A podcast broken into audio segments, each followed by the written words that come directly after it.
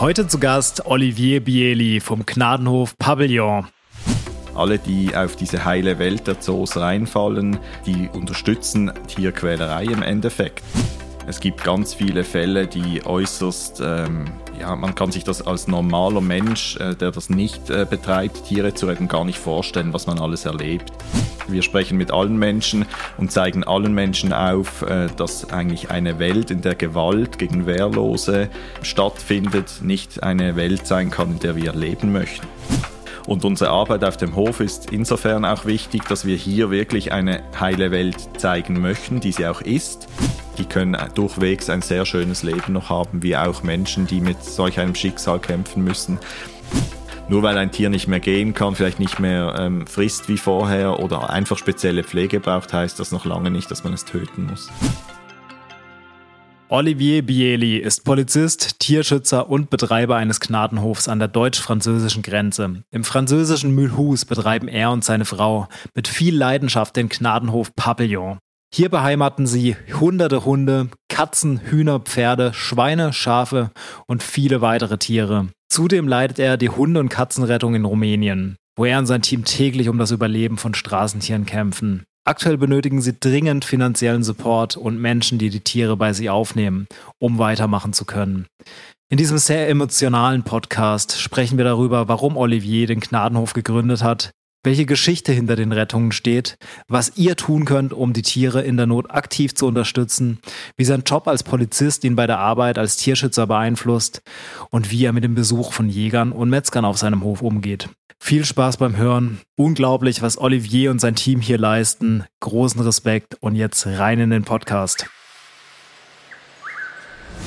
Plant-Based, der Podcast von This is Vegan. So, wir sind heute im Gnadenhof Papillon. Ähm, vor mir sitzt der Olivier. Olivier, ähm, vielen Dank für die Einladung. Stell dich doch gern mal selbst kurz vor und erzähl uns, was du hier machst, beziehungsweise du, dein Team, deine Frau, alle zusammen. Ja, vielen Dank, dass ihr gekommen seid. Ihr seid immer herzlich willkommen bei uns, äh, wie alle Menschen übrigens. Also wir freuen uns immer äh, über jeden Besuch und sind da offen. Ähm, mein Name ist Olivier Biele, ich bin 38 Jahre alt und leite den Gnadenhof Papillon zusammen mit meiner Frau. Und äh, wir haben ein großes Team an Helferinnen und Helfern, die uns unterstützen, ähm, die hier tägliche Arbeiten verrichten, wenn wir arbeiten gehen und ähm, uns in unterschiedlichen äh, Aufgaben unterstützen, die halt anfallen. Okay, sehr cool. Für alle, die es nicht wissen, erklär doch mal, was ist denn der Unterschied zwischen einem Gnadenhof und einem normalen Zoo? Weil Tiere habt ihr ja beide. Ähm, welche Unterschiede gibt es denn da? Ja, genau, das ist natürlich eine gute Frage und auch eine berechtigte Frage. Zum Unter äh, der Unterschied zu anderen ähm, Institutionen, die halt Tiere in Gefangenschaft halten, machen wir das in der Regel nicht freiwillig. Und ähm, die ganzen Tiere, die wurden von anderen Menschen angeschafft, gezüchtet, ausgesetzt, misshandelt. Und wir haben eigentlich nur äh, diesen Übergang gemacht, damit die Tiere nicht getötet werden, nicht eingeschläfert werden, nicht zur Schlachtung müssen, haben wir die gerettet und bieten hier einen lebenslangen Schutz für diese Tiere an und natürlich eine liebevolle und äh, professionelle Pflege, damit die Tiere kein Leid äh, von dem ersten, von ihrer ersten Lebenshälfte quasi davontragen, die in der Regel nicht so schön war. Es gibt auch äh, Notfälle, wo die Menschen teilweise nichts dafür können, dass ein Tier in Not gerät, weil sie selber vielleicht schwer erkranken, sich äh, verletzen, verunfallen oder vielleicht sogar verstorben sind. Auch solche Tiere leben bei uns, aber die meisten haben eine sehr schlechte Erfahrung gemacht mit den Menschen, denen sie zuvor begegnet sind und die sie quasi angeschafft oder auf die Welt gestellt haben. Ein klassisches Beispiel, während der Corona-Zeit haben sehr viele Menschen wieder gemeint, sie müssen äh, Tiere züchten für ihre Kinder zur Unterhaltung. Oftmals sind das Legehennen beziehungsweise anderes Geflügel, aber auch Hunde und Katzen werden äh, oder wurden gedeckt, werden auch immer noch äh, gedeckt. Einfach, dass man mal junge Tiere zu Hause hatte, also eigentlich sehr egoistische Gründe, die teilweise gar nicht so bös gemeint sind, aber einfach einfach sehr unüberlegt sind. Und wir kriegen wöchentlich Anfragen für viele Tiere, die einfach jetzt keinen Platz mehr haben, äh, weil sie halt in der Familie zu viel sind, weil sie zu viel kosten und ähm, weil auch der Effekt nicht mehr da ist, dass die halt mal klein und süß waren. Oder beim Geflügel ist es sehr oft so, dass es halt männliche Tiere gibt, sehr oft, und die dann früher oder später zu Problemen in der Gruppe führen oder äh, bei den Nachbarn. Und dann kriegen wir wirklich sehr, sehr häufig Anfragen, zum Beispiel für Hähne. Und die Menschen wollen dann auch nicht, dass die geschlachtet werden, suchen sehr ähm, quasi äh, mit Nachdruck und mit sehr viel Aufwand gute Plätze, aber alle Lebenshöfe sind überfüllt und äh, auch wir können nicht endlos Tiere aufnehmen und wir appellieren wirklich an die Menschen, züchtet keine Tiere, bringt keine Tiere sinnlos oder ohne weiterzudenken quasi auf diese Welt. Es gibt schon genügend Notfälle, adoptiert welche.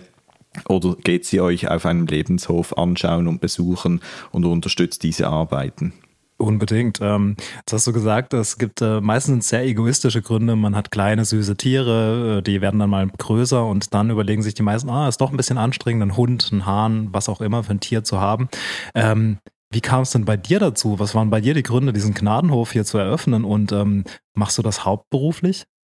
Nein, ich mache das nicht hauptberuflich. Äh, wir sind da auch so reingerutscht über äh, viele Jahre, meine Frau und ich, beziehungsweise meine erste Tierrettung quasi, wenn man das so nennen kann, waren zwei Katzen, die ein halbes Jahr alt waren und schon drei Besitzer vor mir hatten.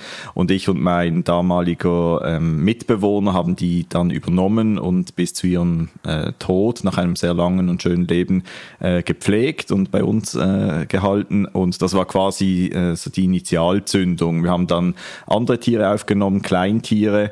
Und irgendwann ist dann meine Frau in mein Leben gekommen und dann äh, ging äh, das eine ins andere. Wir haben anstatt Ferien äh, Tiere äh, gerettet. Und ähm, also anstatt Ferien gemacht sind wir in Tötungen gegangen. In Spanien, haben Tiere rausgeholt und haben aber auch sehr schnell gemerkt, dass das natürlich nicht nachhaltig ist und dass man vor allem durch Kastrationsprogramme Straßentiere äh, rettet, indem sie eben gar nicht erst auf die Welt kommen und gar nicht erst in Not geraten weil es gibt in vielen, vielen Ländern im Süden, im Osten ähm, von Europa, aber auch in vielen anderen Ländern auf der Welt äh, groß angelegte Tötungsprogramme, die aber einfach nicht nachhaltig sind, neben dem, dass sie äußerst grausam sind, aber halt einfach auch überhaupt keinen Sinn machen, weil äh, die Population von Katzen und Hunden kriegt man nur in den Griff durch nachhaltige Kastrationsprogramme, großflächige Kastrationsprogramme. Und das machen sehr viele Tierschutzvereine, äh, die nachhaltig arbeiten und das machen auch wir im Rahmen unserer Möglichkeit. Wir sind nicht ein riesiger Verein, aber wir haben über die letzten ähm, über zehn Jahre doch schon mehrere tausend Tiere vor dem Tod und vor einem schlechten Leben bewahren können durch Kastration oder eben auch, dass sie gar nicht erst auf die Welt äh, kommen mussten und dann viel Leid und Qualen ausgesetzt sind.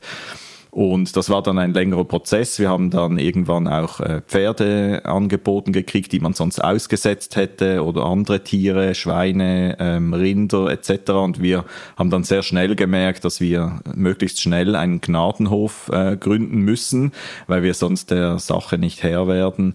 Und äh, Gnadenhof hieß das damals noch. Heute kennt man das ja unter dem Begriff Lebenshof, äh, was auch ein viel besserer Begriff ist, weil äh, man das Tier nicht unterwirft, man äh, gibt ihm ja nicht die Gnade und man steht nicht über dem Tier, so sehen wir das zumindest, sondern ähm, das ist ein Platz, wo Tiere einfach leben dürfen, ohne Angst äh, vor äh, Gewalt oder einem äh, anderen Nutzen, äh, den sie erbringen müssten. Und äh, die dürfen hier bis an ihr natürliches Lebensende einfach Tier sein. Aber wir haben halt diesen Namen schon länger und wir können den auch nicht so schnell ändern, weil da halt sehr viel auch noch hinten dran hängt mit Homepage etc. Das wäre zu aufwendig. Aber wir verstehen uns natürlich als Lebenshof. Und vielleicht nochmals schnell der Bogen zum Zoo. Ich habe die Frage nicht äh, ganz beantwortet. Äh, ein Zoo funktioniert natürlich wirtschaftlich. Man stellt Tiere aus, man fängt und entreißt Tiere aus der Natur. Man, man hat so ein Schutzmäntelchen, äh, was man Artenschutz nennt, jetzt neu, weil die Zoos immer mehr in die Kritik kommen und dann ähm, sagt man so quasi, man betreibt Artenschutz, aber das ist natürlich nichts anderes als ein Tiergefängnis, auch wenn manche Zoos ganz wenige Tiere auswildern, vielleicht Wiesente in Europa wären ein Beispiel, ähm, aber von 200 anderen Tierarten, die im gleichen Zoo sind, wird kein einziges gezüchtet und ausgewildert. Das heißt, man müsste eigentlich keine keine Zoos haben, um Artenschutz zu betreiben, sondern erstens vor Ort, wo die Tiere bedroht sind, arbeiten. Und das ist nicht die Aufgabe von einem Zoo, sondern das sind Tierschutzprojekte, Artenschutz, Naturschutzprojekte. Ähm, oder man betreibt gezielte Projekte für die ähm, Erhaltung und Auswilderung von Wildtieren, also zum Beispiel ein Wiesent-Schutzprojekt. Aber dafür braucht es keine 200 anderen Tiere, die in einem äh, Tiergefängnis dahin fristen.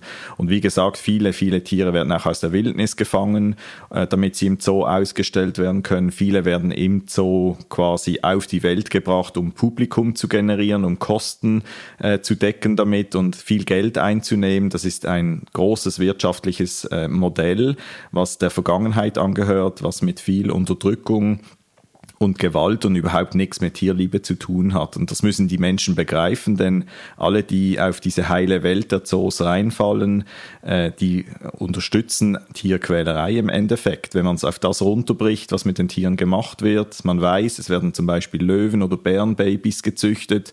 Der Zoo sagt dann, ja, die müssen das natürliche Sexualverhalten ausleben können. Aber im Endeffekt will kein anderer europäischer Zoo äh, diese Jungtiere danach. In den Zoos, wo die gezüchtet werden, haben die auch keinen Platz. Ausgewildert werden können die nicht, weil die menschlichen Kontakt hatten. Ergo werden sie eingeschläfert. Und das sind Tierkinder, die nichts dafür können, die einfach auf die Welt gestellt werden. Und das ist vielleicht die Parallele zu den Hühnern, die zu Hause gezüchtet werden. Es ist völlig sinnlos, unüberlegt, dumm und auch gemein und ungerecht den Tieren gegenüber. Und das müssen sich die Menschen erst einmal darüber klar werden und Zoos einfach nicht mehr besuchen, nicht mehr unterstützen, unterstützt lieber Lebenshöfe oder Tierschutzprojekte. Absolut, das kann ich so absolut unterschreiben. Ähm, ich finde wichtig, was du gesagt hast, und auch toll, dass, äh, dass ihr über 1000 Tiere bereits gerettet habt ähm, oder versorgt, ähm, wie auch immer man es ausdrücken möchte. Ähm, Jetzt ist es aber auch so, es kommen viele auf euch zu, wie du auch vorhin schon gesagt hast, die sagen, hey, ich habe ein Tier, ähm, ich habe mir das aus Versehen angeschafft, ich habe ähm, es gezüchtet, wie auch immer. Ähm, und jetzt möchte ich es doch nicht haben. Jetzt seid ihr aber voll. Euer Lebenshof ist voll, andere Lebenshöfe sind auch voll. Wie geht ihr mit solchen Situationen um? Und ähm, auch du hast ja auch gesagt, dass du im Urlaub teilweise ähm, in Tötungsstationen gehst, um Tiere zu retten. Also wie schaffst du das psychisch? Ja, ich habe vielleicht ein bisschen die Gabe durch meinen Beruf als Polizist, dass ich mit Stresssituationen äh, mittlerweile gut umgehen kann. Ich mache diesen Beruf auch schon über 17 Jahre mittlerweile und habe schon einiges erlebt. Vielleicht ist das ein kleiner Vorteil. Das war eine ziemliche Lebensschule man kann mit Tod, mit verletzten ähm, Lebewesen, mit Menschen oder Tieren umgehen, weil man solche Situationen einfach antrifft und dann professionell handeln muss. Aber natürlich ist das psychisch belastend im Beruf wie auch in unserer Passion mit der äh, Tierrettung. Es gibt ganz viele Fälle, die äußerst, ähm, ja, man kann sich das als normaler Mensch, äh, der das nicht äh, betreibt, Tiere zu retten, gar nicht vorstellen, was man alles erlebt. Und seit einigen Jahren dokumentieren wir nahezu alles, wenn es irgendwie möglich ist ist, äh, um den Menschen auch zu zeigen, das passiert. Das ist die Konsequenz, wenn ihr zum Beispiel Milch trinkt, wenn ihr äh, Fleisch esst, wenn ihr in den Zoo oder in den Zirkus geht, wenn ihr äh, Produkte einfach wahllos kauft, ohne zu schauen, ob die an Tieren getestet wurden. Ähm, alles, was wir dokumentieren, aber auch andere Tierschutzvereine, ähm, Peterson Vorreiter zum Beispiel, aber es gibt natürlich auch andere, äh, das Deutsche Tierschutzbüro etc., gibt ganz viele äh, tolle Organisationen mit sehr engagierten Menschen und wir versuchen uns da einfach einzureihen und auch nochmal unseren Beitrag zu leisten, um möglichst viele Menschen zu erreichen, zu sensibilisieren, weil im Endeffekt kann nur jeder Einzelne etwas ändern, indem er einfach schaut, was er konsumiert, was er ähm, besucht an Unterhaltungsprogrammen, also wir reden da auch von zum Beispiel SeaWorld, was ganz viele Menschen besuchen ähm, und wo eine riesige Ausbeutung dahinter steht und überhaupt keine heile Welt, wie äh, sie immer suggeriert wird, aber auch andere ähm, Aquarien, Tierparks, Zoos und natürlich Zirkusse sowieso. Und ähm, wir versuchen einfach da unseren Beitrag zu leisten und ich habe die Gabe vielleicht, kann ich das so nennen, dass mich Tierleid oder generell Leid, auch menschliches Leid immer anspornt und motiviert, etwas dagegen zu tun, weil ich in einer privilegierten Lage bin. Ich wurde in eine Familie, in eine Welt, in eine ja, geografische Örtlichkeit geboren, äh, in der es mir gut geht. Da habe ich Glück, das war Zufall, das ist nicht mein, ähm, meine Errungenschaft, sondern das ist einfach Zufall. Und ich versuche einfach etwas zurückzugeben, weil ich könnte auch auf der anderen Seite stehen. Und das ist meine Motivation. Und wenn ich Leid sehe, bei Kindern, bei erwachsenen Menschen, aber vor allem auch bei Tieren, dann versuche ich etwas zu machen. Und zum Glück habe ich eine Familie, eine Frau, die dahinter steht und auch ganz viele Freunde und äh, Bekannte, die einfach das Projekt mittragen, äh, die es zum Erfolg führen, weil alleine kann man so etwas nie äh, bewerkstelligen. Wenn man überlegt, dass neben der Rettung von Tieren auch die Betreuung der Tiere dann ansteht, wenn man ein Kalb rettet, hat man das nachher 20 Jahre muss finanziell dafür verantwortlich sein und aufkommen. Und es kann auch nicht sein, dass man Tiere rettet und die nachher nicht versorgen kann. Und da kommen natürlich ganz viele Menschen ins Spiel, die vielleicht mal 10, 15 oder, äh, oder 50 oder 100 Euro spenden und so eine Tierrettung halt oder auch eine die längerfristige Versorgung dann mit unterstützen, mitfinanzieren. Äh, auf das sind wir absolut angewiesen, wie auch alle anderen ähm, ehrenamtlichen Tierschutz, Umweltvereine äh, etc oder auch Vereine, die sich für äh, Menschenrechte, Menschenschutzprojekte einsetzen.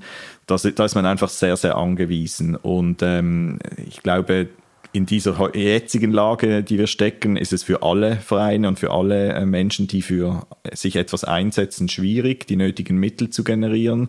Und ähm, deshalb sind wir natürlich sehr froh, dass wir unsere Geschichte jetzt auch hier bei dir erzählen dürfen. Sehr, sehr gerne. Also wirklich super inspirierende Worte von dir. Und ähm, das, was du gesagt hast, was deine Intention ist, äh, das war auch bei mir damals tatsächlich so, dieses Vegan zu gründen. Ich wollte einfach, äh, wie du gesagt hast, wir sind in einer privilegierten, äh, privilegierten Situation und ähm, wir haben die Möglichkeiten, das äh, einmal zurückzugeben und auch andere zu motivieren. Und ähm, deshalb, ähm, ja, gebt den Tieren eine Stimme und ich glaube, dafür sind wir da. Ähm, deshalb großen Respekt für eure Arbeit. Also ich finde es echt wichtig, was ihr macht. Ähm, jetzt war ich vor einigen Wochen, ich weiß gar nicht mehr genau wie lang, ähm, hier auch auf eurem Sommerfest. Äh, wirklich super, super schöne Sache. Ähm, sicher auch mit wichtig, um ähm, ja ähm, auch die Öffentlichkeit darüber zu informieren, was für Arbeit ihr macht, weil ihr, wie gesagt, kein Zoo seid, wo der jeden Tag geöffnet hat, wo man die Tiere streicheln kann und äh, schön Bilder machen, sondern es einfach viel mehr ist. Ähm, es ist aber natürlich auch so, dass es viel Geld kostet. Du hast gesagt, ihr seid auf Spenden und so weiter angewiesen. Ähm, wir haben uns da kurz getroffen und ich habe gefragt, wie es dir geht. Du hast gesagt, naja, ganz okay. Ähm, es gibt da gerade so ein Problem in Rumänien. Ihr kümmert euch da auch um Hunde und Katzen. Ähm, ihr habt 170 Katzen und Hunde dort gerettet, wenn ich es richtig im Kopf habe. Ähm, erzähl mir doch mehr darüber und welche Probleme gibt es da aktuell und vor allem, wie kann man helfen? Ja, genau. Also das Sommerfest ist ein Beispiel zum, äh, zum Beispiel jetzt, wo wir halt Menschen einladen können und unsere ähm, Arbeit auch zeigen können. Dann wissen sie, was sie unterstützen.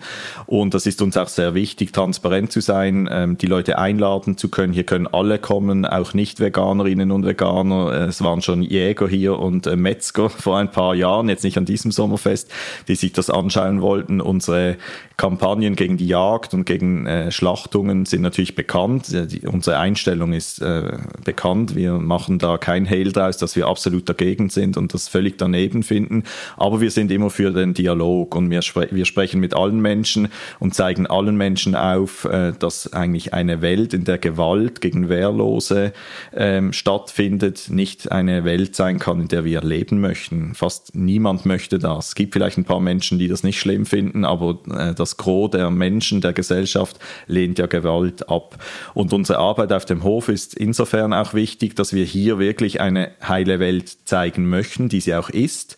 Wir haben hier Tiere, die hier ähm, Schutz äh, erhalten, ein Leben lang und hier wirklich ohne Gewalt, ohne Zwang leben dürfen. Aber man muss natürlich auch sehen, auch diese Tiere sind noch eingesperrt. Wenn es nach unserem Willen gehen würde, wenn diese Tiere nicht in Not geraten wären, dann würden wir äh, diesen Hof natürlich gar nicht betreiben. Wir hätten keine Tiere sonst, auch wenn ich mir ein Leben ohne Tiere nur schwer vorstellen kann. Aber das ist ein egoistischer äh, Grund, eine egoistische Haltung ein Stück weit. Und die Frage stellt sich natürlich auch nicht, weil es immer viele Notfälle geben wird, die auch ähm, die Hilfe der Menschen brauchen. Aber wie gesagt, auch wir haben sie eingesperrt. Wir versuchen natürlich, sie so großzügig wie möglich zu halten und sie so viel wie möglich zu beschäftigen. Und das Wichtigste ist natürlich, dass wir sie vor dem Tod bewahren und vor der Aggression und ähm, ja, genau der anderen Menschen, die ihnen zum Beispiel nach dem Leben trachten wollen oder die sie zumindest nicht mehr versorgen möchten. Und dieses Hoffest zum Beispiel oder auch äh, unsere äh, Seiten in den sozialen Medien, da schauen wir, dass wir auch vor allem die Menschen ansprechen können, die zum Beispiel nicht ähm, sich diese schlimmen Bilder anschauen, die ähm, halt viele auch ja, in ihrer Psyche beeinträchtigen, weil sie einfach grausam sind. Und sehr viele Menschen, die sich für Tiere einsetzen, die laufen einfach auf dem Zahnfleisch, sind am Limit, äh, weil sie einfach so mitgenommen sind von dieser Brutalität, die gegen die Tiere ausgetragen wird. Und das weltweit jeden Tag, jede Stunde, jede Minute. Da gibt es ja zahllose Beispiele und äh, Szenarien davon. Und wir möchten auch ein bisschen einen Raum schaffen für diese Menschen, dass sie einfach in einer Welt äh, eintauchen, in eine Welt eintauchen dürfen, wo Schweine ein gutes Leben haben, wo ähm, Hennen nicht ausgebeutet werden, wo Hunde nicht getreten werden oder Katzen und Kaninchen nicht für Versuche gebraucht werden, Tierversuche. Und äh, das ist auch eben diese Aufgabe, die wir ähm, als wichtig erachten. Und es hat uns sehr gefreut, dass du da warst und ähm, auch mit uns gesprochen hast. Und ja, wir haben haben, also beziehungsweise ich habe dann auch von den Problemen erzählt, die man halt zwangsläufig hat. Wir haben zwei Betriebe, diesen Gnadenhof hier in Frankreich und äh, dieses Tierheim in Westrumänien, äh, in den Westkarpaten. Und das sind natürlich zwei riesige Projekte, die einfach jeden Tag fix sehr viel Geld verschlingen. Und wenn wir diese aufgeben würden oder müssten zwangsweise, weil wir kein Geld mehr haben oder keine Menschen mehr finden, die die zum Beispiel in unserem Volontariatsprogramm ehrenamtlich mittragen. Wir haben in beiden äh, Projekten die Möglichkeit, dass Volontäre da einsteigen können und über mehrere Wochen mithelfen können, aktiv Tiere zu versorgen. Äh, das würde dann nicht mehr gehen, äh, wenn wir das auch nicht mehr finanzieren können. Und die ganzen Tiere würden auf der Straße landen oder man will sich gar nicht vorstellen, natürlich, was dann passieren wird. Natürlich wehren wir uns mit aller Kraft, dass so etwas nicht passiert. Ähm, aber wir sind natürlich einfach angewiesen. Es ist wie so oft im Leben, es geht alles über die finanziellen Mittel. Und die sind im Moment einfach so knapp, wie sie noch nie waren. Äh, wir hatten vor ein paar Monaten, ich habe dir das ja erzählt, ähm, noch ein Budget von 4000 Euro für einen Tierheimbetrieb, der zwischen 5.000 und 10.000 Euro im Monat kostet. Äh, das kommt ein bisschen darauf an, wie viele Notfälle reinkommen. Äh, schwer verletzte Tiere von der Straße müssen geholt werden, zum Teil werden in Tierkliniken gebracht, da müssen die operiert werden. Das sind Fixkosten, die kann man auch nicht drücken oder irgendwie schönreden. Die sind einfach da und die variieren natürlich. Aber ähm, Futter, Tiermedizin, Impfungen, äh, Transporte, Pässe, Chips, ähm, was man alles machen muss, Entwurmungen, das kostet alles viel Geld. Und je nach Größe von einem Projekt müssen irgendwann auch Leute angestellt werden. Und wir haben jetzt auch Menschen, die angestellt sind in Rumänien, äh, die auch sozial versichert sind. Das heißt, wir bieten auch Arbeitsplätze. Das sind natürlich nicht Löhne, ähm, wie wir hier in, in Deutschland oder in der Schweiz haben. Die können wir uns auch gar nicht leisten, aber es sind für rumänische Verhältnisse äh, gute Löhne und die Menschen haben eine finanzielle Sicherheit und es würde ohne das gar nicht gehen. Aber alle anderen Spendengelder kommen eins zu eins bei den Tieren an. Die ganzen Volontäre, wie der Name schon sagt, arbeiten ehrenamtlich da. Und auch wir, ich und meine Frau, arbeiten ehrenamtlich seit äh, vielen, vielen Jahren. Und ähm, wie gesagt, wir äh, verdienen unser eigenes Geld äh, mit unseren Berufen. Und ähm, ja, wir sind einfach sehr darauf angewiesen, dass jetzt äh, wieder Spenden reinkommen, dass wir diese Tiere weiter versorgen. Du hast es richtig gesagt, wir haben 170 im Moment. Das ist aber nur der aktuelle Stand. Das kann innerhalb von ein paar Tagen wieder rasant steigen. Und ähm, wir haben zum Beispiel vorgestern haben wir fünf Welpen, die ausgesetzt wurden auf der Straße, ähm, von der Straße geholt und die sind jetzt auch wieder im Tierheim. Das heißt, es sind schon wieder fünf Leben mehr, für die wir auch verantwortlich sind.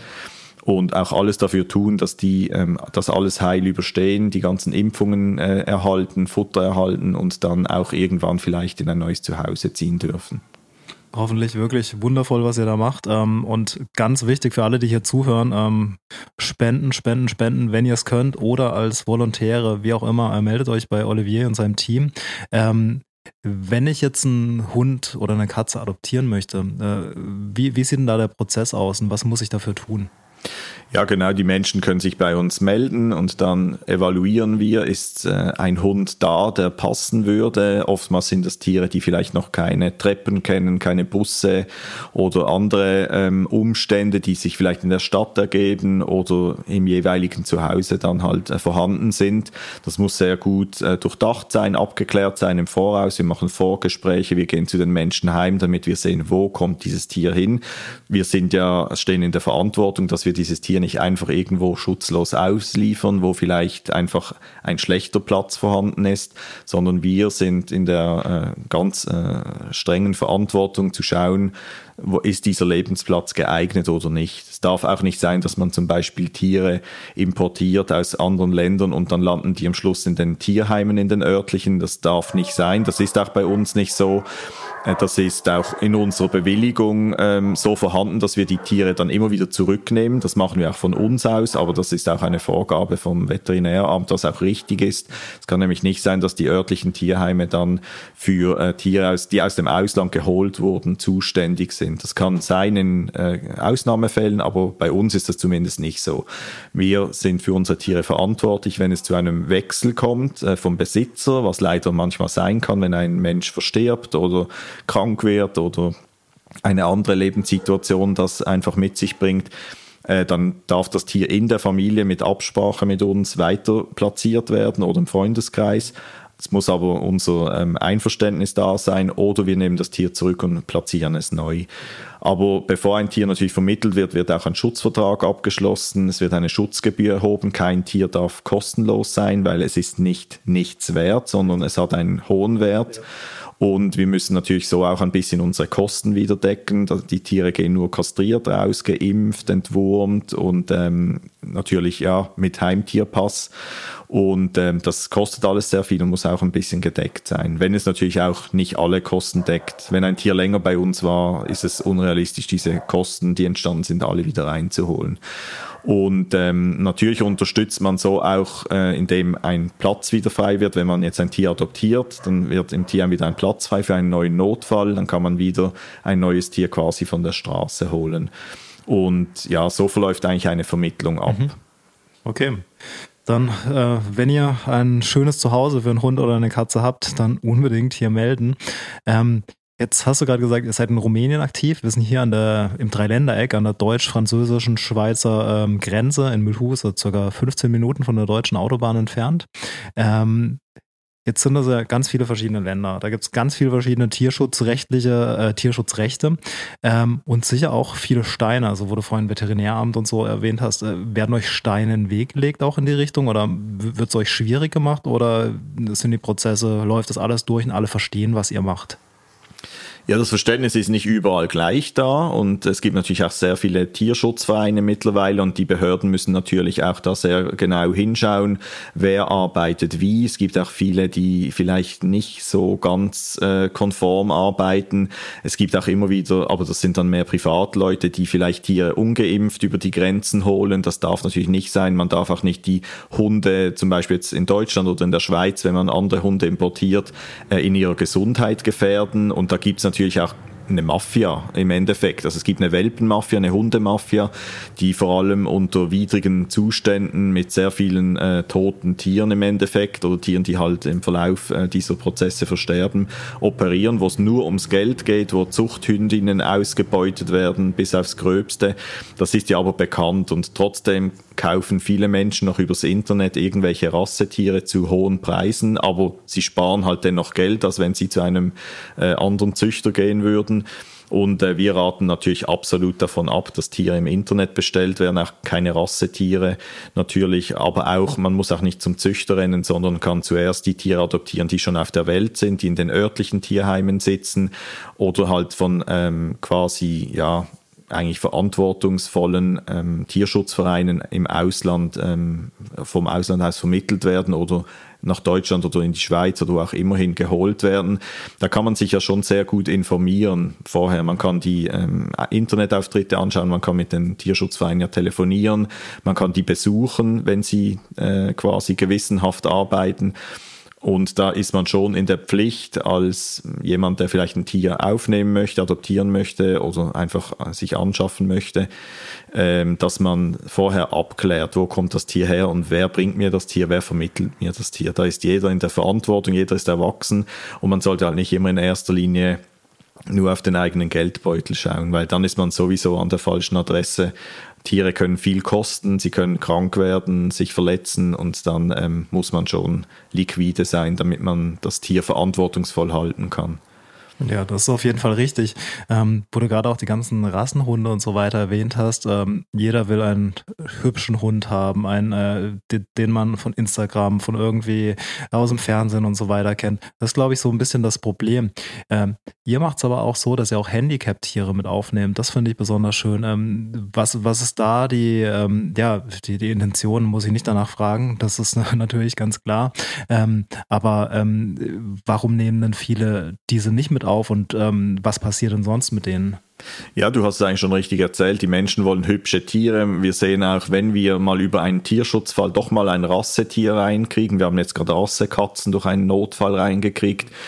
Ähm, dann reagieren die Menschen ganz anders, als wenn das halt eine schwarze Katze ist oder ein Tigerchen, die halt äh, sehr viel vorhanden sind dann ähm, merkt man das in der Reaktion der Menschen. Äh, die Nachfragen sind anders. Alle Menschen ähm, oder viele Menschen reagieren dann sehr, ja, dass sie halt die, das Tier am liebsten gleich aufnehmen würden etc. Aber es geht da ja nur um die Optik. Man kennt ja das Tier gar nicht vom Charakter her und ja.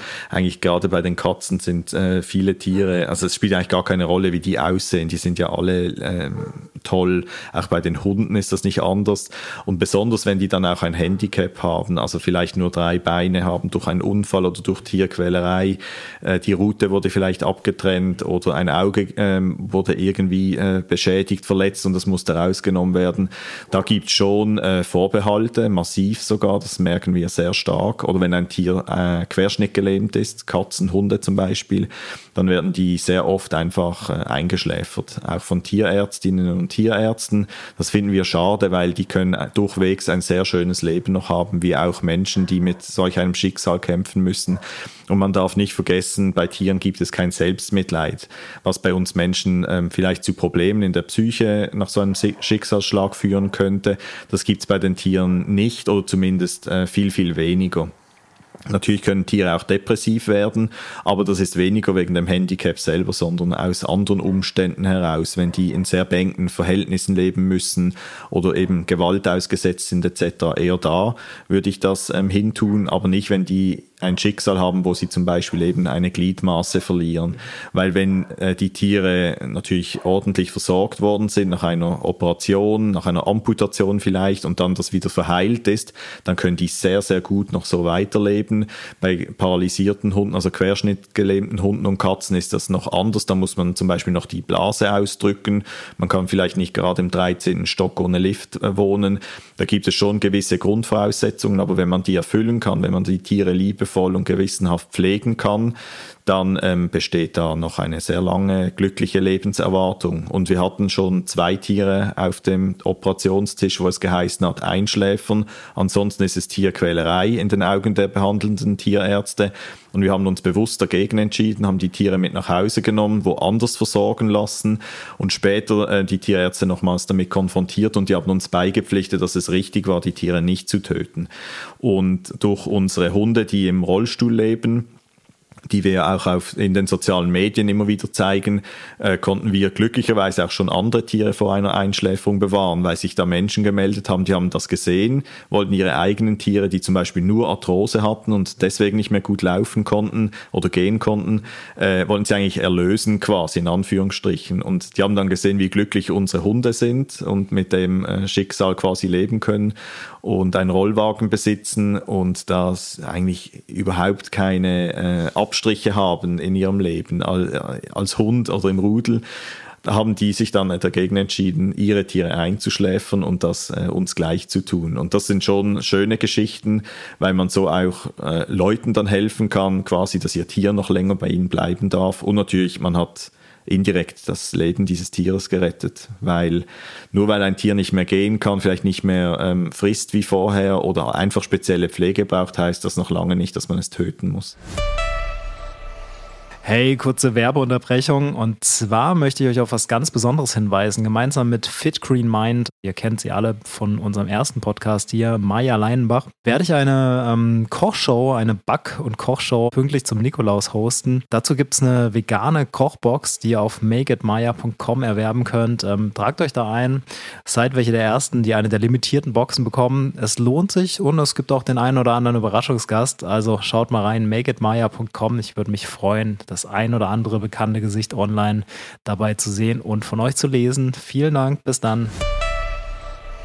Ihr habt hier extrem viele Tiere. Ihr habt ähm, von Schildkröten, Schafen, Schweinen, Pferden ähm, und bestimmt noch ganz viele andere tolle Tiere, die ich vergessen habe.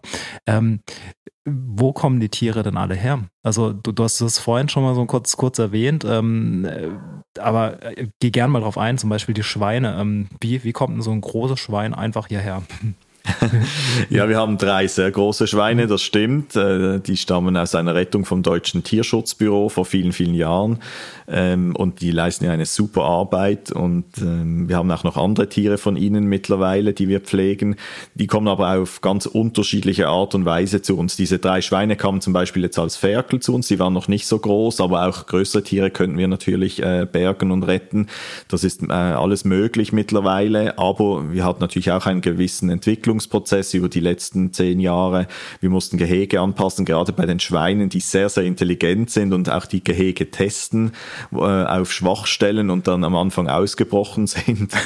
äh, meine Frau ging mal mit den Hunden spazieren und dann war sie im Maisfeld, nicht weit von hier ähm, vom Hof entfernt, und da kamen ihr die drei kleinen Ferkel entgegen. Das ist natürlich eine Katastrophe, weil wir ja für den Schutz der Tiere verantwortlich sind und die sind da ausgebüxt. Das ist seitdem natürlich auch nie mehr passiert, aber man, ähm, wir haben da auch dazugelernt und haben die Gehege dementsprechend angepasst. Auch ähm, gegen äh, Einflüsse von außen schützen wir unsere Schweine. Wir haben einen doppelten Zaun gebaut, damit auch keine Krankheiten reingetragen werden können, zum Beispiel durch Wildschweine und äh, deren Kontakt mit unseren Schweinen. Und ähm, ja, also wir haben, wie gesagt, Tiere von fast überall aus dem Tierversuchslabor. Wir sind im Moment auch gerade daran, mit einer Institution zu klären, ob die Tiere, die nicht so schwere Tierversuche in dieser Institution erleiden müssen und nicht umgehend getötet werden, ob wir die auslösen dürfen. Da sind wir jetzt im Moment noch in Gesprächen, in Verhandlungen. Das ist auch wieder ein kleiner Beitrag. Wir sind grundsätzlich gegen Tierversuche ganz klar positioniert. Das äh, tut dem aber keinen Abbruch, dass man trotzdem auch Tiere übernehmen kann aus einem Versuchslabor, sofern die dann freigegeben werden. Und ähm, wir haben Tiere, die wir kurz vor der Schlachtung retten konnten, zum Beispiel ausgemusterte Milchkühe. Man muss wissen, ich nehme an, auf diesem Kanal wissen das die allermeisten Menschen, aber es ist trotzdem wichtig zu erwähnen, weil mich immer wieder Menschen ansprechen, die nicht wissen, dass es Milchkühe eigentlich im klassischen Sinne gar nicht gibt. Die Werbung, die Tierindustrie suggeriert natürlich, dass es einfach Kühe gibt, die Milch geben von Natur aus. Das ist nicht so. Das ist ja Muttermilch, die da quasi abgezapft wird und zweckentfremdet wird äh, von einer anderen Spezies. Äh, wir trinken die. Dabei wäre die ja für die Kälber bestimmt, von den Kühen, von den Rindern. Und ähm, das ist natürlich schon sehr perfide, weil wahrscheinlich niemand ähm, abgepumpte Muttermilch von einem Menschen trinken würde. Es gibt ja sogar Gesetze dagegen. In Großbritannien wollte mal jemand eine Muttermilch mit menschlicher Muttermilch äh, eine, eine, eine Eissorte rausbringen und das wurde ihm per ja, Gesetz verboten. Und ähm, das ist schon sehr, ja, eigentlich paradox, wenn man das so sagen kann, dass wir unsere Muttermilch der eigenen Spezies nicht trinken wollen und sich viele auch davor ekeln und dann trinken wir von Tieren die Milch. Also wer würde schon von einer Katze oder von einer Hündin die Muttermilch trinken? Ähm, ja, und eben, wie gesagt, wir haben Tiere äh, ge davor gerettet, in die Schlachtung gehen zu müssen, weil sie keine Muttermilch mehr produzieren, weil sie einfach, die werden halt jedes Jahr gedeckt das Kalb wird ihnen ja entrissen, dann wird es entweder auch mit künstlicher Milch zur Kuhmilch aufge äh, zur Kuh, äh, Milchkuh aufgezogen oder es kommt äh, auf einen Transport, geht ins Ausland oder wird direkt vor Ort getötet. Also die Industrie ist einfach brutal, wenn es äh, gerade auch um Milch geht. Und ähm, da haben wir verschiedene Tiere äh, davor bewahren können, dass die halt getötet werden, nachdem sie halt einfach ihre Leistung quasi nicht mehr bringen konnten, nachdem sie jahrelang ausgebeutet werden. Wir hatten auch einen Bauern im Schwarzwald, der hat uns sechs Kühe geschenkt, die er jahrelang an der Kette gehalten hatte und er so ein schlechtes Gewissen hatte, dass er die auch nicht schlachten wollte, er hätte da noch Geld dafür gekriegt. Und ähm, der hat quasi gesagt, die haben mir jetzt so viel, äh, viele Jahre Ertrag eingebracht, jetzt möchte ich denen noch das Leben schenken. Hat die uns überlassen, ohne Kostenfolge. Und die leben noch heute unter unserem Schutz, aber auf einem anderen Lebenshof, weil wir hier keine Rinder halten können aus Platzgründen. Und dann gibt es Tiere, die einfach auf der Straße ausgesetzt wurden, die äh, misshandelt wurden, die irgendwo äh, befreit wurden von anderen Tierschutzorganisationen teilweise. Oder wir führen auch eigene Tierrettungen durch, zum Beispiel in der Legehennenindustrie, dass wir die Bauern anfragen, wenn die ihre Tiere ausstallen, ob wir da manche übernehmen dürfen, anstatt dass sie vergast werden und im Müll entsorgt werden. Und so kommen die Tiere auf unterschiedliche Art und Weise zu uns. Und ja, wir kriegen einfach auch sehr, sehr viele Anfragen und können aber leider nicht allen helfen. Darum ist es wichtig, dass die Tiere gar nicht erst auf die Welt gestellt werden. Das ist es tatsächlich. Ähm, wie geht ihr denn damit um, wenn die Tiere dann zu euch kommen? Also ich stelle mir vor, die sind hochtraumatisiert. Ähm, wie, wie schafft ihr es, dass sie wieder Vertrauen zu euch als Menschen fassen oder wollt ihr überhaupt, dass sie Vertrauen zu euch fassen? Ja, Vertrauen ist immer gut und vor allem, dass sie nicht in Angst leben müssen und ihre Traumata ähm, quasi verarbeiten können. Wir wollen ja nicht, dass Tiere hier in Angst und Schrecken leben müssen, ein Leben lang und gestresst sind, aber wir beobachten, dass wenn die Platz haben, wenn die artgerecht äh, gehalten werden, wenn die Artgenossen haben, dann blühen die von alleine wieder auf und wir nutzen die ja nicht. Das heißt, wir äh, zapfen ja keine Milch an oder zwingen die zu irgendwas. Das heißt, die können sich eigentlich so entfalten, wie sie möchten und auch ihre quasi Bedürfnisse ausleben. Die Schweine können buddeln, ähm, die können liegen, wo sie wollen, die können sich frei bewegen. Natürlich auch hier, die sind trotzdem eingesperrt leider, aber das geht nicht anders. Wir müssen die auch schützen aber wir versuchen halt die äh, Strukturen in den Gehegen so abwechslungsreich wie möglich zu gestalten, äh, die Futterabgabe ein bisschen spannend zu gestalten, aber man kann natürlich nie die Natur imitieren, also man kann sie nur imitieren, aber nie äh, gleich viel Spannendes äh, daraus äh, übersetzen quasi, das geht leider nicht, aber wir versuchen tagtäglich unser Bestes. Und die Tiere, ähm, die zum Beispiel sehr oft in Kinderzimmern gehalten werden, Schildkröten, Kaninchen, Meerschweinchen, wir wollen hier eigentlich den Menschen zeigen, dass das keine Tiere sind fürs Kinderzimmer, sondern die haben auch Bedürfnisse in der Natur, leben die in, in einer strukturierten Landschaft teilweise, wo die einfach ihre, ja, ihre Sozialstrukturen ausleben können und wollen und die wollen auch nicht irgendwo in einem Gehege ähm, leben alleine oder auch äh, in zusammengewürfelten Gruppen. Also wir Menschen nehmen uns ja das Recht raus, einfach Tiere nach Aussehen oder nach unserem Gusto quasi ähm, auszusuchen und dann zusammenzusetzen. Ähm, und in der Natur ist das nicht so. Die suchen sich ihre Partner selber aus und ähm, ja, leben dann einfach ihr Leben, wie wir Menschen das ja auch machen wollen. Und das vergessen wir sehr oft. Und da appellieren wir an die Menschen und möchten das auch zeigen, wenn uns äh, Besucher hier auf dem Hof besuchen, dass die Tiere auch nicht äh, unbedingt angefasst werden wollen. Gerade Kaninchen, wenn man die hochnimmt, dann ist das für die wir Menschen sind ja viel größer als die, eigentlich wie wenn sie von einem Beutegreifer gepackt worden wären. Also das heißt, das löst Ängste aus, äh, die sie instinktiv besitzen, weil das sind Fluchttiere, die leben in der untersten äh, oder einer der untersten ähm, Glieder in der Nahrungskette. Und wir geben denen den Raum, den sie brauchen. Die Menschen, die Paten dürfen sie zwar besuchen, aber die Tiere dürfen frei entscheiden, was sie möchten. Wollen sie zum Menschen hin oder nicht? Und die werden dann auch nicht einfach aufgehoben oder in die Ecke gedrängt. Das gibt es hier alles nicht. Wir sind ja, wie gesagt, kein Zoo. Hier hat das Tier ähm, eigentlich oberste Priorität. Ja, das ist auch richtig und gut so. Ähm, wir haben jetzt viel über die Tiere schon und über das, was ihr Trolles macht, gesprochen, ähm, haben auch viel Negatives schon gehört, aber auch viel Positives. Ähm, Gibt es denn eine Sache, ein Erlebnis, äh, was besonders positiv aufgefallen ist oder besonders lustig war, wo du sagst, das hat mich auch während der Zeit hier nachhaltig geprägt? Ja, schwierig. Also unser, äh, unsere Arbeit hier wird, also wir werden von vielen Menschen angesprochen, dass sie auch gerne einen Lebenshof hätten. dass das war immer ihr Lebenstraum. Aber es ist harte Arbeit, viel Verantwortung und viele schlaflose Nächte bringt das mit sich, wenn eben das Geld zum Beispiel nicht stimmt, wenn Leute ausfallen wegen Corona. Wir hatten hier Zwangsschließung vor ein paar Monaten, beziehungsweise während der Pandemiezeit hatten wir Ausgangssperre hier in Frankreich. Wir durften nicht mal vor die Tür. Es durfte auch keine, also viele Helfer aus Deutschland durften nicht mehr kommen, aus der Schweiz keine Besucher, Patinnen und Partner. Also es ist ein hartes Leben, aber wir machen das natürlich freiwillig und auch gerne. Und ähm, ja, es gibt viele lustige und schöne Momente. Und natürlich, wenn man Tiere retten kann, quasi anstatt in den Schlachthof äh, führen muss, wenn man sie in den ähm, Hänger äh, bringen kann und sie dann auf eine Wiese fahren kann, wo sie dann das erste Mal vielleicht ohne angekettet zu sein, nach vielen Jahren rumhüpfen können und ihr Leben entfalten können, äh, das sind schöne Momente. Und für die leben wir auch, für die brennen wir, für die arbeiten wir jeden Tag aber auch natürlich Menschen, die zu uns kommen und sagen, hey, eure Schweine, die ich gesehen habe, weil dies, das sind für uns wichtige Botschafter, die haben mich dazu jetzt bewegt, diese nicht mehr zu essen und vielleicht im besten Falle sogar vegan zu leben in Zukunft. Und solche Momente gab es schon einige und das freut uns natürlich besonders, weil dann lohnt sich unsere Arbeit auch und dass wir uns jeden Tag quasi den Allerwertesten aufreißen ich möchte aber noch mein oder eines meiner traurigsten Momente äh, ansprechen. Wir halten ja, wir haben verschiedene Kampagnen gegen Tierversuche, Zoos, ähm, alles Mögliche und wir stehen auch regelmäßig vor Schlachthäusern in Deutschland und in der Schweiz. Wir haben jetzt gerade die 50. Mahnwache in Basel vor dem äh, Schlachthof, wo äh, über 650.000 Individuen jedes Jahr in den Tod gebracht werden und äh, erstickt werden. Ähm, mit einem Gas betäubt werden und da eigentlich einen Erstickungstod erleiden. Und ähm, in Deutschland vor einem Schlachthof hatte ich mal ein sehr prägendes Erlebnis, äh, Erlebnis ähm, wo ein Fahrer von einem Tiertransporter anhielt auf unsere Bitte hin und uns die Tiere gezeigt hat hinten in. Das streben wir immer an, damit wir das dokumentieren können und den Leuten zeigen können, hey, ihr trinkt Milch, ihr esst Tiere, ihr trägt, tragt Leder oder Wolle.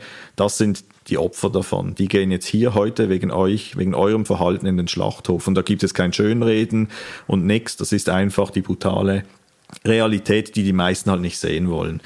Und dann machte der diesen Transporter auf und da war eine Kuh angekettet mit ihrem Kalb und die gingen Mutter und Tochter zusammen in den Tod. Ein paar Minuten später wurden die getötet und ich wollte mir gar nicht vorstellen, wer zuerst getötet wurde und dann noch zuschauen musste, quasi, oder beziehungsweise das Gegenüber noch zuschauen musste, wie entweder die Tochter oder eben äh, die Mutter quasi getötet wird. Also es war etwas vom Übelsten, was ich je gesehen habe. Und ich könnte wahrscheinlich jeden Milchtrinker, Fleischesser, Lederträger äh, fragen und jeder würde wahrscheinlich sagen, das ist eine äußerst brutale Szene. Zum Glück habe ich die nicht selbst gesehen oder ich hätte das nicht ausgehalten. Aber genau diese Menschen ähm, sind ja dafür verantwortlich, dass genau solche Situationen passieren. Weil wenn wir die ganzen Kon äh, Produkte nicht konsumieren, dann werden sie auch irgendwann nicht mehr hergestellt. Man sieht das jetzt mit der veganen Welle, die im Moment herrscht und hoffentlich auch weiterhin anhält und irgendwann sogar zum Umschwung führen wird. Und ich bin davon überzeugt, dass wir da noch vieles mitbekommen äh, werden. Aber ähm, jeder einzelne von uns und jede einzelne kann dazu beitragen, über den Einkaufszettel, wie die Welt in Zukunft aussehen wird. Und ich bin gespannt auf den ersten Supermarkt, äh, der den Mut fasst und sagt, wir bieten keine Produkte mehr an, für die andere Lebewesen gequält und getötet werden mussten. Weil das wäre jetzt äh, wahrscheinlich imagemäßig ein Riesending. Und ich denke, das sind Werte, die zu Beispiel zu einer Supermarktkette oder zu einem anderen Produktanbieter oder einem Label absolut dazugehören müssten, dass niemand anders sterben äh, musste oder gequält werden musste. Und das wäre doch jetzt die Chance für irgendeine Kette, eine Marke, das zu machen. Und dem würden wahrscheinlich viele andere hoffentlich auch folgen. Aber wie gesagt, der Konsument hat es im Endeffekt in der Hand. Absolut. Ähm, ich glaube auch, dass ähm, was viele Leute noch mit veganer Ernährung assoziieren, ist ähm, das Verzicht aber heutzutage, es gibt für alles Ersatzprodukte, wenn man sie so nennen möchte, oder Alternativen. Ähm, du, du musst einfach, du musst weder auf äh, Fleischgeschmack, Milch, ähm, Sahne, es gibt einfach nichts mehr, auf das man verzichten muss. Und deshalb, ähm, ja, die, die, Supermärkte, die Produkte sind da, die Supermärkte, die Einkäufer müssen mutig sein ähm, und sich einfach trauen, das zu kaufen. Die Konsumentinnen und Konsumenten werden es dann auch tun. Da bin ich mir ganz, ganz, ganz sicher. Ähm, Olivier, ähm, wir sind schon fast am Ende angekommen. Ähm, du hast viele Wünsche auch geäußert, ähm, die du hast, auch an die Menschen. Ähm, wenn du es jetzt aber auf einen Wunsch, also wenn du einen Wunsch frei hättest, runterbrechen müsstest, was wäre der an die Menschen? Werdet alle vegan. ja, und hört vor allem auf, andere Lebewesen auszubeuten. Ich finde immer, man hört oft, äh, man will nicht vormundet werden, indem man eben sagt, wird du vegan? Jeder will ja selber leben, wie er möchte. Aber genau diese Menschen bestimmen ja über das Leben von anderen Lebewesen. Und genau das ist ja intolerant und bevormundend. Und darum muss sich doch jeder bewusst werden, dass Gewalt und Zwang nichts sein kann, was man gut findet und fördern möchte äh, deshalb muss sich jeder selber natürlich äh, den Mut fassen, äh, einfach dazu durchzuringen, vegane Kleider zu tragen, auf Wolle, auf Leder zu verzichten, auf Seide zu verzichten, für die äh, Produkte auch ganz viele Tiere gequält und getötet werden äh, Fleisch, Milch auszumustern aus dem Speiseplan. Es ist auch ungesund, man weiß das auch mittlerweile und es ist ekelhaft, wenn man denkt, was, da, was man da eigentlich zu sich nimmt. Und das ist mein Appell an die Menschen, denkt nach, ihr seid alle erwachsen, seid ein Vorbild für eure Kinder und verarscht die nicht auf Deutsch gesagt äh, indem wir denen einfach tote Tiere und Muttermilch geben ähm, und die das ja gar nicht wissen. Die würden das selber nie konsumieren, wenn die wüssten, was das ist. Da lege ich die Hand ins Feuer. Und äh, wir müssen einfach umdenken, uns alle selber an der Nase packen, Vorbilder sein und die Welt zu einer besseren machen. Das hast du extrem schön ausgedrückt. Und ähm, das, was du gesagt hast, dass Kinder es nicht wissen und es dann niemals machen würden, da noch eine kurze Anekdote von mir dazu. Meine Mutter war tatsächlich Metzgerin früher ähm, und ich habe ähm, mit sechs Jahren sie dann gefragt, so, hey Mom, was ist denn das, was wir da gerade essen? Ähm, und sie gemeint, in dem, in dem Fall war das, glaube ich, Schwein. Da habe ich gesagt, hey Mom, das, das kann doch nicht sein. Wie, wie, wie ich esse ein Schwein? Und ja, doch, hier, Schnitzel, Schwein, äh, wie auch immer. Ähm, da habe ich gesagt, nee, äh, in Zukunft äh, werde ich das nicht mehr essen. Sie hat mich da unterstützt. Mittlerweile lebt sie fast äh, auch komplett vegan, also beziehungsweise nur ganz, ganz wenig Fleisch. Ähm, ich komplett seitdem, beziehungsweise vegetarisch, jetzt seit elf Jahren vegan. Also das war bei mir auch die Initialzündung, wo ich dann verstanden habe, wie, wie, wir, wir kriegen tote Tiere auf unseren Teller und wenn das äh, ja einfach in die Köpfe der Menschen reinkommt, ähm, das ist wichtig. Deshalb ist auch, ist auch wichtig, unsere Stimme dafür zu erheben und eure Arbeit ist auch extrem wichtig, in, in ja, die Arbeit von allen Tierschützerinnen und Tierschützern. Ähm, ja, ich finde es toll, was ihr macht. Ähm, das waren tolle Worte äh, von dir noch. Jetzt zum Abschluss, gibt es noch was, was du unbedingt loswerden möchtest? Äh, dann hast du jetzt hier die Gelegenheit dafür. ja, wir freuen uns natürlich, wenn die Menschen da draußen unsere Arbeit unterstützen. Das kann sein, dass man Berichte teilt, in den sozialen Medien vorbeikommt, eine Patenschaft übernimmt oder äh, uns vielleicht aktiv vor Ort hilft. Es gibt da Dutzende Möglichkeiten für jedes Budget, unsere Arbeit zu unterstützen oder ähm, auch aus der Ferne. Das kann aus anderen Ländern sein. Also die Palette ist da sehr breit. Man kann natürlich auch andere Tierschutzvereine unterstützen, das haben sie ja alle verdient. Wir sind natürlich froh, wenn unsere Arbeit äh, gefördert wird und vor allem auch gesichert ist, äh, denn wir haben eine große Verantwortung für über 400 Tiere im Ganzen und ja, freuen uns über jeden und jede, die sich vielleicht nach diesem Podcast bei uns meldet und in irgendeiner Form uns hilft, die Arbeit mitzutragen. Das werden sicher einige tun. Wir werden es auch noch in die weite Welt hinaustragen. Ähm, schaut auch gerne auf unsere Seite vorbei. Da findet ihr auch nochmal das Interview mit Olivier. Ähm, auch auf unserem Instagram-Channel eine kurze Zusammenfassung, einen kleinen Film dazu. Ähm, ja, ähm, Olivier, wir sind am Ende angekommen. Vielen Dank nochmal für die Einladung und äh, hoffentlich bis bald. Wir laufen so eine Runde über den Hof, würde ich sagen. Ja, sehr gerne. Ich zeige euch alles und vielen Dank an euch. Ich bin zutiefst beeindruckt, was Olivier und sein Team täglich hier auf die Beine stellen zum Wohl der Tiere und wie selbstlos er an alles rangeht. Überlegt euch mal, er hat seinen Hauptjob als Polizist, ähm, macht drumherum noch den Gnadenhof, was viele mentale und körperliche Arbeit ist. Ähm, ja, am Wochenende geht er Hunde und Katzen in, äh, in Rumänien retten. Ähm, ja, er lebt, er lebt wirklich für das Thema Tierschutz und ähm, ja, das nimmt man ihm nicht nur ab, sondern ähm, man sieht, dass er darin aufblüht, dass er das Thema lebt und dass es ihm wirklich eine Riesenangelegenheit ist, das Ganze zu unterstützen. Umso wichtiger ist es wirklich, so wie er es vorhin schon gesagt hat, ähm, dass sie jetzt auch die Unterstützung bekommen, ähm, dass das Ganze weiterlaufen kann. Deshalb meine große Bitte, ihr wisst, ich bitte nicht oft um Spenden in diesem Fall, aber wirklich, wenn ihr die Möglichkeiten habt, ob es Futterspenden sind, finanzielle Spenden, Tierpatenschaften. Äh, schaut auf der Website vom Gnadenhof Pavillon vorbei. Äh, die habe ich euch auch in den Show Notes verlinkt. Und äh, unterstützt sie. Sie haben es wirklich verdient. Geht auch zu den Festen. Hier gibt es viele tolle ähm, ja, Feiern auch äh, in naher Zukunft. Ähm, wo ihr auch die, die, Tiere euch anschauen könnt ähm, und euch auch mit Olivier und seinem Team äh, direkt austauschen könnt. Es ist wunderschön, was sie machen und ähm, ich bin großer Befürworter und Supporter dessen, was sie tun und auch viele andere Gnaden- und Lebenshöfe. So, vielen Dank fürs Reinhören wieder. Äh, ich würde mich freuen, wenn ihr den Podcast abonniert. Schaut auch gerne auf unserem YouTube-Channel vorbei. Da werden wir immer zeitversetzt auch die Podcasts veröffentlichen und natürlich auf unserer Website thisisvegan.com. Vielen Dank für euren Support und bis zum nächsten Mal. Euer Yannick.